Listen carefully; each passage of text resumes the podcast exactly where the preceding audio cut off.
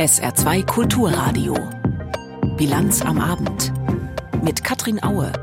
Donald Trump muss vor Gericht als erster Ex-Präsident in der Geschichte der USA. Und das Land ist in Aufruhr deshalb. Gleich unser Thema.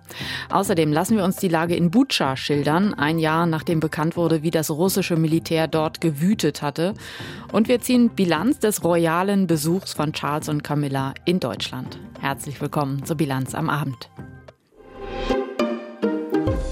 Noch 585 Tage, dann sind wieder Präsidentschaftswahlen in den USA, konkret am 5. November 2024. Und es ist spürbar, die Unruhe steigt im Land. Wird Donald Trump noch einmal das Rennen machen? Er will ja gerne, hat seine Kandidatur sogar als erster öffentlich gemacht und ist schon fleißig auf Wahlkampftour. Allerdings, nun muss er wohl zumindest mal pausieren mit Wahlkampfterminen, denn die Staatsanwaltschaft New York hat ihn angeklagt. Reaktionen auf die Anklage fasst Claudia Sarre zusammen. Donald Trump womöglich in Handschellen vor Gericht. Auf dieses dramatische Bild freuen sich nicht nur viele US-Medien, sondern auch etliche seiner politischen Gegner. Viele Demokraten frohlocken angesichts der Anklage gegen Trump wegen Schweigegeldzahlungen an die Pornodarstellerin Stormy Daniels. US-Präsident Biden allerdings wollte sich nicht öffentlich äußern. No comment, sagte er am Morgen, bevor er in seinen Hubschrauber stieg. Der Demokrat Adam Schiff, der einst das erste Amtsenthebungsverfahren gegen Trump leitete, sprach bei ABC von einem traurigen historischen Tag. In einem Rechtsstaat ist es wichtig, dass wir jeden gleich behandeln, egal ob es ein ehemaliger Präsident ist oder ein normaler Bürger.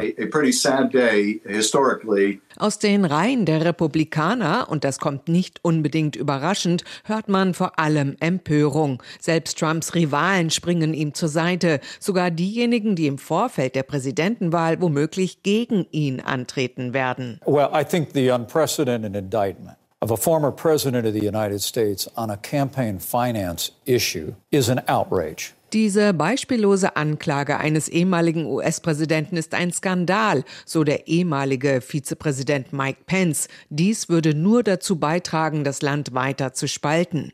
Nikki Haley, UN-Botschafterin während Trumps Amtszeit und ebenfalls Präsidentschaftsanwärterin, attackierte bei Fox den New Yorker Bezirksstaatsanwalt Alvin Bragg. Hier ginge es mehr um Rache als um Gerechtigkeit. When you get into political prosecutions like this, it's more about revenge than it is about justice. Selbst Trumps größter Widersacher derzeit, Ron DeSantis, Gouverneur von Florida, nannte die Anklage unamerikanisch, ohne allerdings allerdings den Namen Donald Trump zu nennen. Der republikanische Senator Lindsey Graham sagte auf Fox News, der Fall würde sich bei juristischer Prüfung in nichts auflösen. Gleichzeitig forderte er die Wähler auf, Trump bei seiner Präsidentschaftskampagne nun erst recht zu unterstützen. Trump.com. Trump.com. Gehen Sie auf die Webseite und spenden Sie. Das hier wird Amerika zerstören. Wir werden an den Wahlurnen zurückschlagen. Wir werden nicht nachgeben. Trump wins in court. Politische Kommentatoren gehen davon aus, dass die mediale Aufmerksamkeit dem ehemaligen Präsidenten nicht unbedingt schaden wird. Selbst bei einem Schuldspruch könnte Trump theoretisch immer noch zum nächsten US-Präsidenten gewählt werden. Für Michael Cohen, Trumps ehemaliger Vertrauter und Anwalt, der die Schweigegeldzahlungen seinerzeit organisiert hatte, ist dies die Stunde des Triumphes. Er selbst hat sich inzwischen von Trump losgesagt, nachdem er wegen unlauterer Wahlkampffinanzierung schuldig gesprochen und verurteilt worden war. Er sagte im Fernsehen, Ach, Donald, wo wir gerade über verurteilte Straftäter sprechen. Bis Dienstag im Gericht, mein Freund. Oh, by the way, for Donald, since we're talking about convicted felons. See you on Tuesday, pal. Kommenden Dienstag also muss Donald Trump vor Gericht auftauchen. Spätestens dann werden auch die genauen Anklagepunkte bekannt. Und damit können Fachleute vielleicht noch mal besser einschätzen, wie die Chancen stehen, dass Trump tatsächlich verurteilt wird. Zur historischen Anklage jetzt der Kommentar von unserem Korrespondenten in den USA, Peter Mücke. Jahrzehntelang hat Donald Trump so getan, als stünde er über dem Gesetz. Ob als Geschäftsmann oder als Politiker, er hat sich nicht an rechtliche Normen gehalten und Gesetze gebrochen. Jahrzehntelang ist er damit durchgekommen, hat hier und da mal eine Geldstrafe gezahlt oder das gemacht, was er am liebsten macht, einen Deal, bei dem vor allem er gut wegkommt. Angesichts dieser langen Geschichte der Missachtung von Recht und Gesetz mag es nur gerecht erscheinen, dass er nun als erster ehemaliger US-Präsident in der Geschichte angeklagt wird. Es ist eine historische Entscheidung des New Yorker Oberstaatsanwalts Alvin Bragg, diesen Schritt zu wagen, aber auch ein riskantes Manöver. Wenn Trump in den vergangenen Jahrzehnten eines bewiesen hat, dann, dass er bisher noch jeden Skandal und jede Affäre unbeschadet überstanden hat. In vielen Fällen hat er es sogar geschafft, Angriffe gegen ihn für sich zu nutzen. Und es ist zu befürchten, dass es auch diesmal so kommen könnte. Schon seit geraumer Zeit nutzt Trump die New Yorker Ermittlungen gegen ihn, um die konservative Basis im Land zu mobilisieren, spricht von einer politisch motivierten Hexjagd gegen ihn und sammelt mit diesem Narrativ reichlich Spendengelder für seinen Wahlkampf im kommenden Jahr. Die Anklage zum jetzigen Zeitpunkt könnte ihm da gerade recht kommen, zumal der Fall auf den ersten Blick sehr nach juristischem Klein-Klein aussieht. Eine eigentlich völlig legale Schweigegeldzahlung soll falsch verbucht worden sein und könnte als illegale Wahlkampffinanzierung ausgelegt werden. Nach einem Schwerverbrechen klingt das nicht. Hinzu kommt, dass der verantwortliche Oberstaatsanwalt Bragg der Demokratischen Partei angehört. Auch wenn er stets betont, gegen jeden und jede unabhängig von Rang und Namen zu ermitteln, es bleibt ein fader Beigeschmack. Denn Braggs Amt hat natürlich auch eine politische Dimension. Oberstaatsanwälte werden in den USA vom Volk gewählt. Viele hatten noch gehofft, Trump werde wenigstens zuerst in einem der anderen laufenden Verfahren gegen ihn angeklagt, etwa wegen des Verdachts, Einfluss auf den Ausgang der Präsidentschaftswahl 2020 im US-Bundesstaat Georgia genommen zu haben oder wegen seiner Rolle bei der Erstürmung des Kapitols in Washington am 6. Januar 2021 oder auch wegen der Mitnahme von Geheimdokumenten aus dem Weißen Haus. Schmiergeldzahlungen an einen Pornostar wirken da wie der unwichtigste Fall. Und doch kommt dieser nun zur Anklage.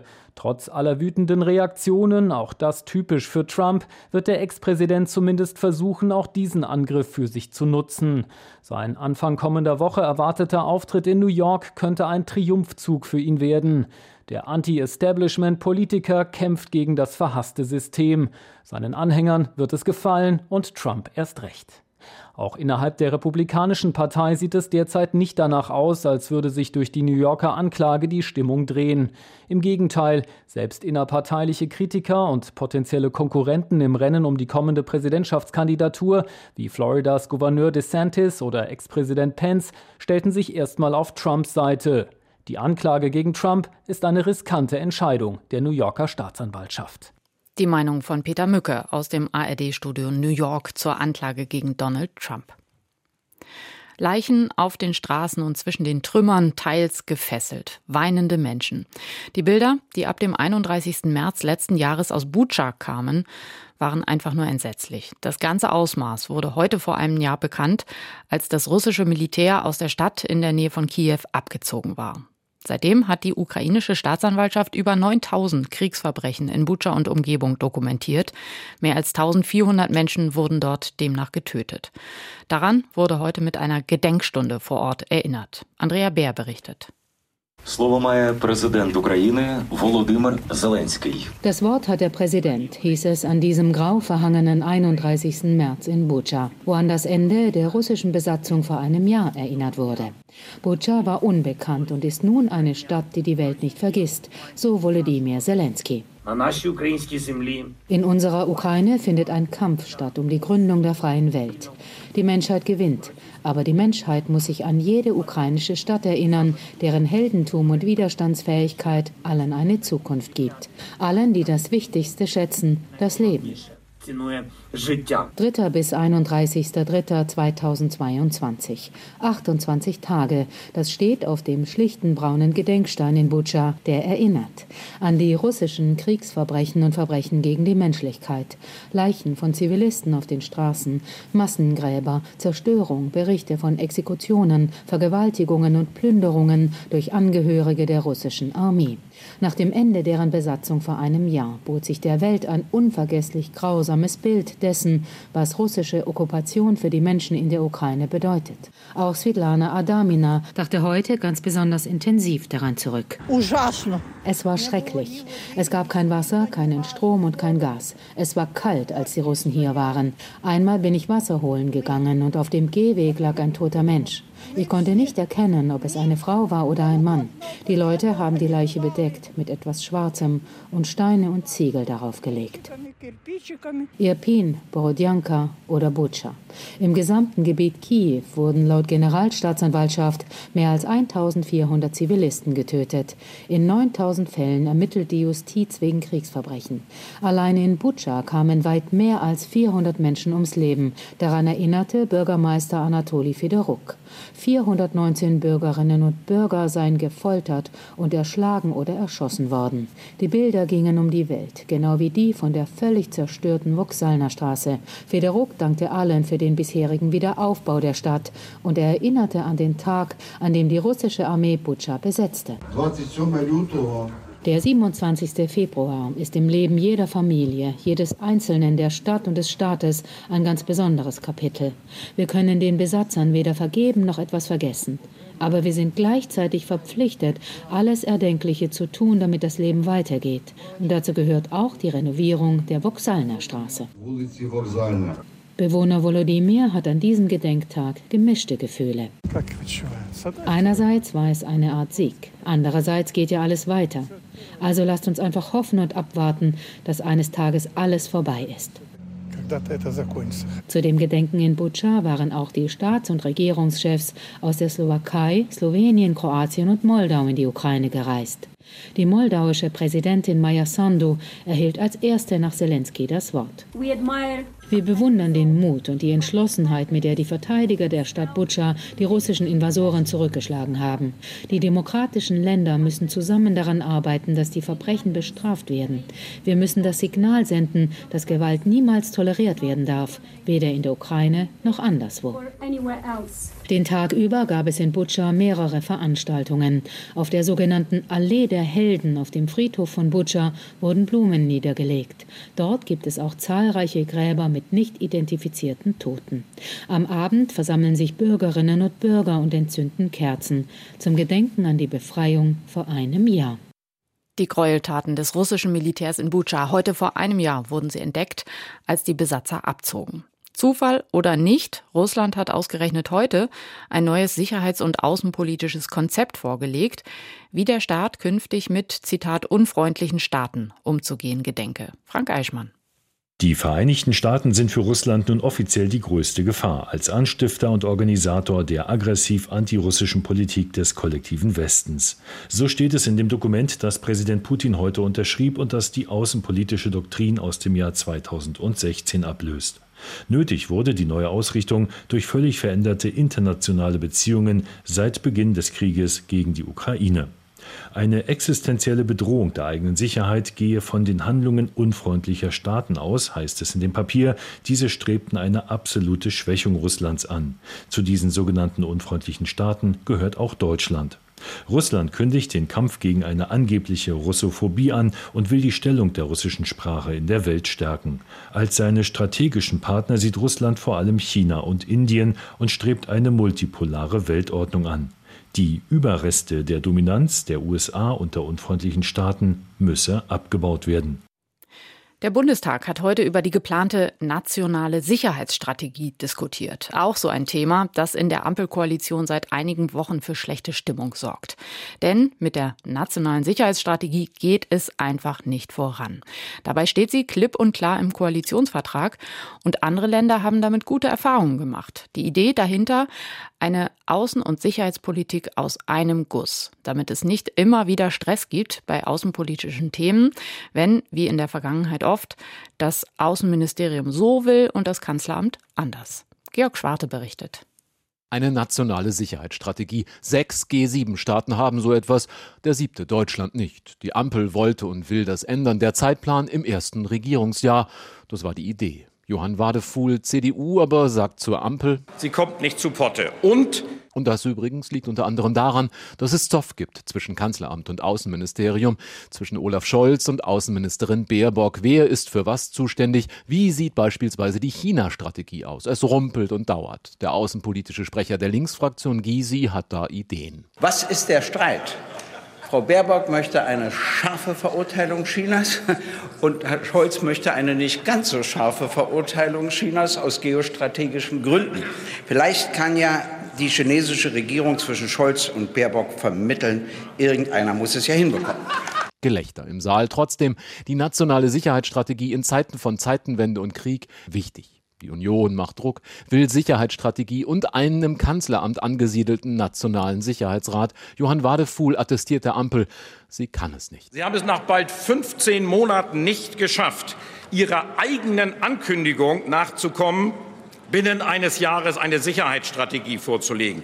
Das ist nicht nur ärgerlich für Sie, das ist sicherheits- und außenpolitisch verheerend für dieses Land verheerend. Da nun meldet sich der künftige deutsche Botschafter in Moskau, der FDP-Mann Graf Lambsdorff, zu Wort. Ich finde, wir sollten bei dieser legitimen Kritik in einer demokratischen Debatte ein bisschen auf unsere Sprache achten. Und äh, wenn es heißt, es sei verheerend, dass dieses Dokument noch nicht da sei, es tut mir leid.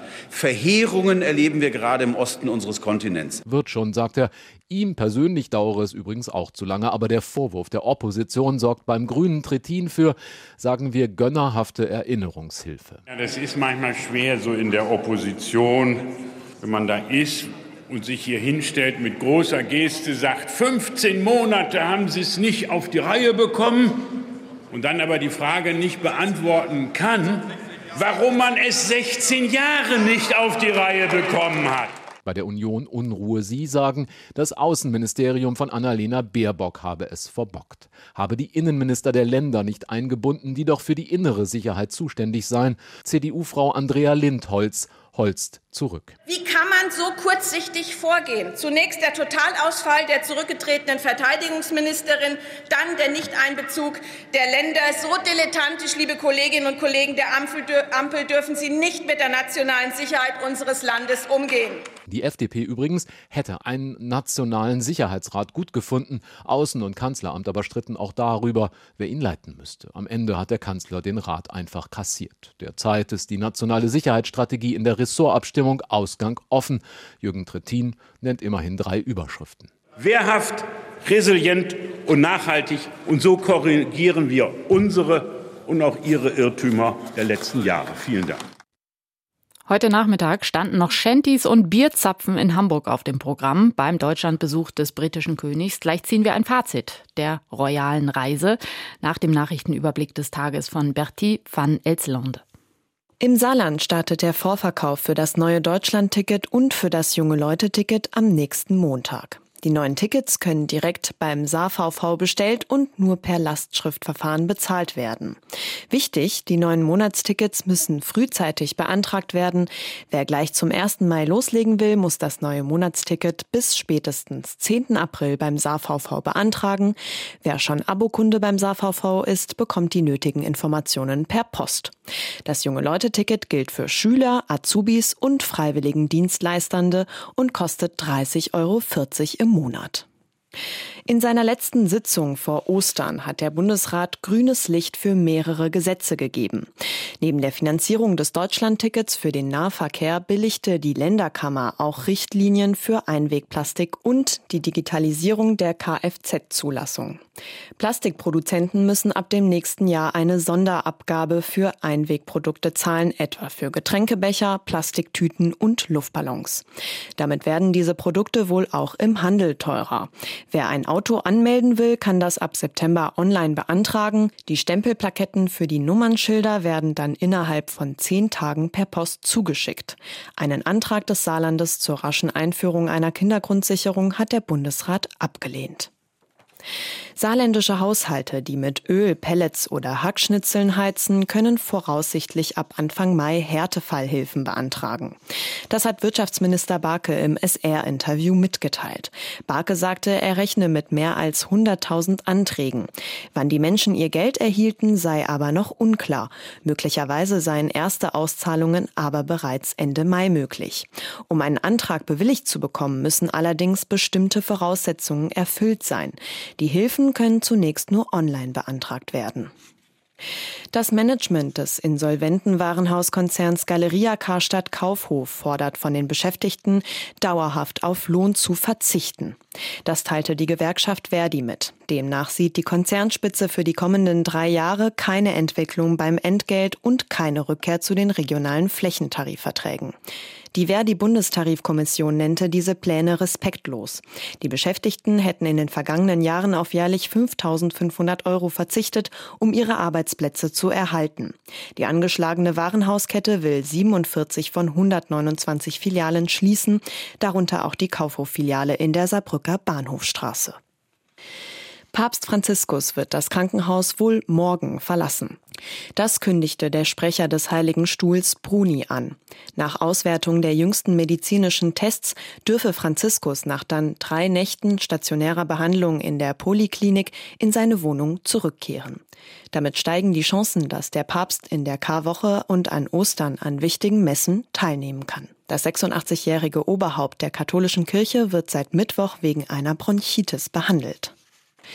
Das für morgen angesetzte Fußball-Drittligaspiel der SV Elversberg beim MSV Duisburg ist abgesagt worden. Wie der DFB mitteilte, ist der Platz im Duisburger Stadion nach starken Regenfällen unbespielbar. Ein Nachholtermin steht noch nicht fest.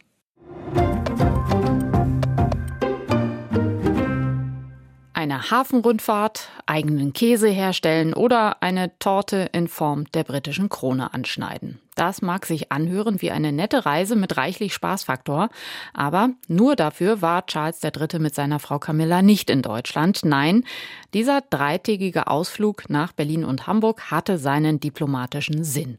Dazu der Kommentar von Gabi Biesinger aus unserem ARD-Studio in London.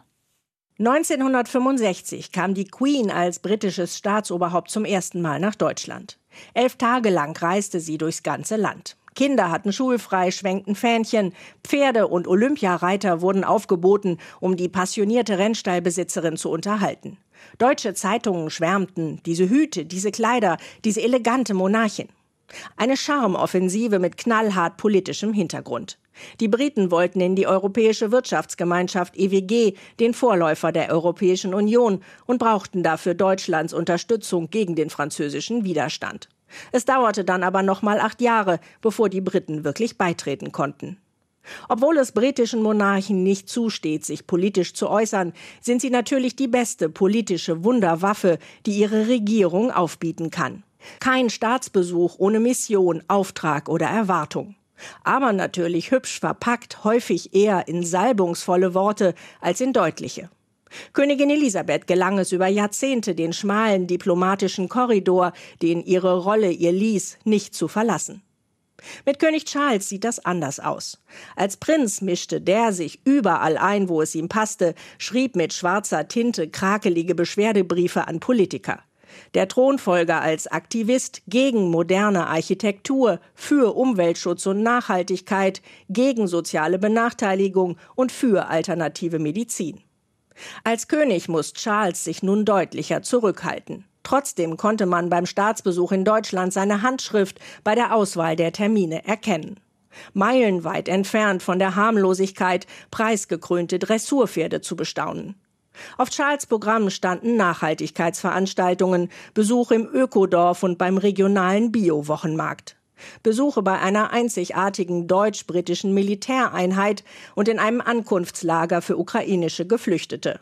Überhaupt das Thema Ukraine Konnte man das überschwängliche Lob für die deutsche Großzügigkeit, über eine Million Flüchtlinge aufgenommen zu haben, nicht auch als Kritik an der eigenen britischen Regierung lesen, die gerade ein sehr hartes und umstrittenes Migrationsgesetz durchs Parlament treibt?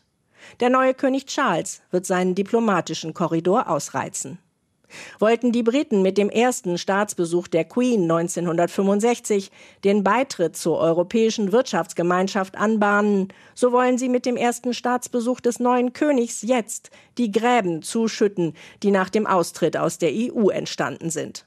Eine Charmoffensive des Königspaars soll die britische Insel, die nach dem Brexit in Europa ins Abseits geraten ist, wieder näher an die großen EU-Partner heranführen. Wirtschaftskrisen und Herausforderungen bei Klima- und Sicherheitspolitik meistert kein Land alleine für sich, hat die britische Regierung erkannt. Eine kluge Einsicht, die man der Regierung in London vor sechs Jahren gewünscht hätte, bevor sie das Brexit-Verfahren in Gang setzte. Denn merke, selbst die besten royalen Charmoffensiven wirken manchmal erst mit jahrelanger Verzögerung. Die Meinung von Gabi Biesinger aus unserem Studio in London. Heute sind die aktuellen Arbeitsmarktzahlen vorgestellt worden, auch im Saarland. Und dabei hatte Heidrun Schulz eine wichtige Botschaft im Gepäck, also die Chefin der Regionaldirektion der Arbeitsagentur. Und zwar, Fachkräfte werden dringender denn je gesucht. Und was wäre sinnvoller, um Fachkräfte zu gewinnen, als ausbilden oder sich ausbilden lassen? Nur für viele junge Leute ist eine Ausbildung schwierig umzusetzen, zum Beispiel weil sie private Verpflichtungen haben. Dafür gibt es die Teilzeitausbildung und die wird zunehmend genutzt. Lisa Christel mit einem Beispiel. Felicia Bonaventura Gurov steht im Friseursalon und sortiert Haarprodukte. Sie ist im zweiten Jahr ihrer Ausbildung. Das Besondere, sie macht das in Teilzeit. Eine Entscheidung, die sie nicht nur für sich getroffen hat. Ich war in der Zeit alleinerziehend. Ich wollte einerseits Vorbildfunktion für mein Kind sein, dass ich halt auch arbeite, nachdem ich halt zwei Jahre mit ihr richtig coole Zeit so verbracht habe auch, aber dann halt nachher auch sagen, okay, ich möchte jetzt auch arbeiten, ich möchte, dass wir auf eigenen Beinen später stehen können und ich mache das jetzt auch für mich, weil ich habe lange nicht das gefunden, was gepasst hat und dann habe ich es gefunden. Und zwar im Friseursalon Tomko in der Saarbrücker Innenstadt. Sie arbeitet 32 statt der regulären 40 Wochenstunden. Ein Teil davon fällt auf die Lehrstunden in der Schule. Der Weg dahin war aber nicht immer einfach, erzählt die 28-Jährige. Es ist wichtig, von Anfang an, wenn man den Wunsch hat, die Karten auf den Tisch zu legen im Vorstellungsgespräch. Es kann sein, dass man aneckt. Ich habe das bei einem anderen Salon auch versucht und die haben gesagt, nee, Kind ist schwierig, kriegt man das hin mit dem Alter, kann man sich auf Verwandte verlassen, sich im Kreis aufbauen aus Freundschaft und Familie und dem Betrieb, so dass man halt irgendwie ein Team wird. Felicia hat sich gut im Team integriert, sagt ihr Chef Dennis Veit. Er hat nicht gezögert, als das Thema Teilzeit aufkam. Es ist eben Einstellungssache. Also wir haben da wirklich gute Erfahrungen mitgemacht und würde ich auf jeden Fall immer so auch nochmal machen. Und in Ihrem Fall ist es ja auch so, dass es eine junge Mutter ist. Und auch da, finde ich, müssen wir uns ja alle ein bisschen mehr öffnen, gute Modelle zu finden, Arbeitszeitmodelle, um das auch genauso zu ermöglichen. Offenbar geht es vielen Betrieben so wie dem von Dennis Veit. Sie haben nur spärlichen Zugang zu Informationen über diese Art der Ausbildung obwohl sie schon seit 2005 im Berufsbildungsgesetz verankert ist. Es ist wirklich so, dass es wenig publik gemacht wird. Meistens sind das einfach auch Initiativen der Auszubildenden, die da schon viel besser Bescheid wissen. Informationen gibt es dazu bei der Bundesagentur für Arbeit in den Jobcentern und den unterschiedlichen Berufskammern. Heidrun Schulz, Chefin der Bundesagentur für Arbeit im Saarland, sagt, dass sich aktuell nur 96 der etwa 3000 Auszubildenden in Teilzeit befinden. Die Mehrzahl Frauen, aber auch ein Viertel davon Männer. Und damit liegt das Saarland bundesweit nicht hoch, aber an der Spitze. Felicia Bonaventura Gurov zählt zu dieser raren Gruppe. Während sie im Salon aber vor hunderten Shampooflaschen und Kosmetikartikeln steht, zeigt sie sich motiviert. Wenn ich es schaffe, es dann in den drei Jahren fertig zu kriegen, worauf ich hoffe, dann habe ich die Ausbildung halt sozusagen auch etwas gekürzt. Das ist halt auch nochmal so eine Sache, die halt auch machbar ist mit dem Notenschnitt. Felicia hat noch mindestens ein Jahr vor sich. Danach möchte sie mit den Stunden so weitermachen, also auch nach der Ausbildung in Teilzeit arbeiten. Zur Börse. Aus Frankfurt berichtet heute Konstantin Röse. Der Aktienmarkt verabschiedet sich mit einer positiven Bilanz in das Wochenende. Anleger haben ihre Sorgen um die Bankenkrise fürs Erste abgehakt. Im Fokus heute waren Inflationsdaten aus der Eurozone. Wie schon die Daten aus Deutschland zeigten, hat sich auch in anderen Ländern die Teuerung im März deutlich abgeschwächt. Die Verbraucherpreise erhöhten sich im Euroraum um 6,9 Prozent im Vergleich zum Vorjahresmonat. Entwarnung geben Ökonomen aber nicht, denn die Kernrate ohne Lebensmittel- und Energiepreise nahm weiter zu.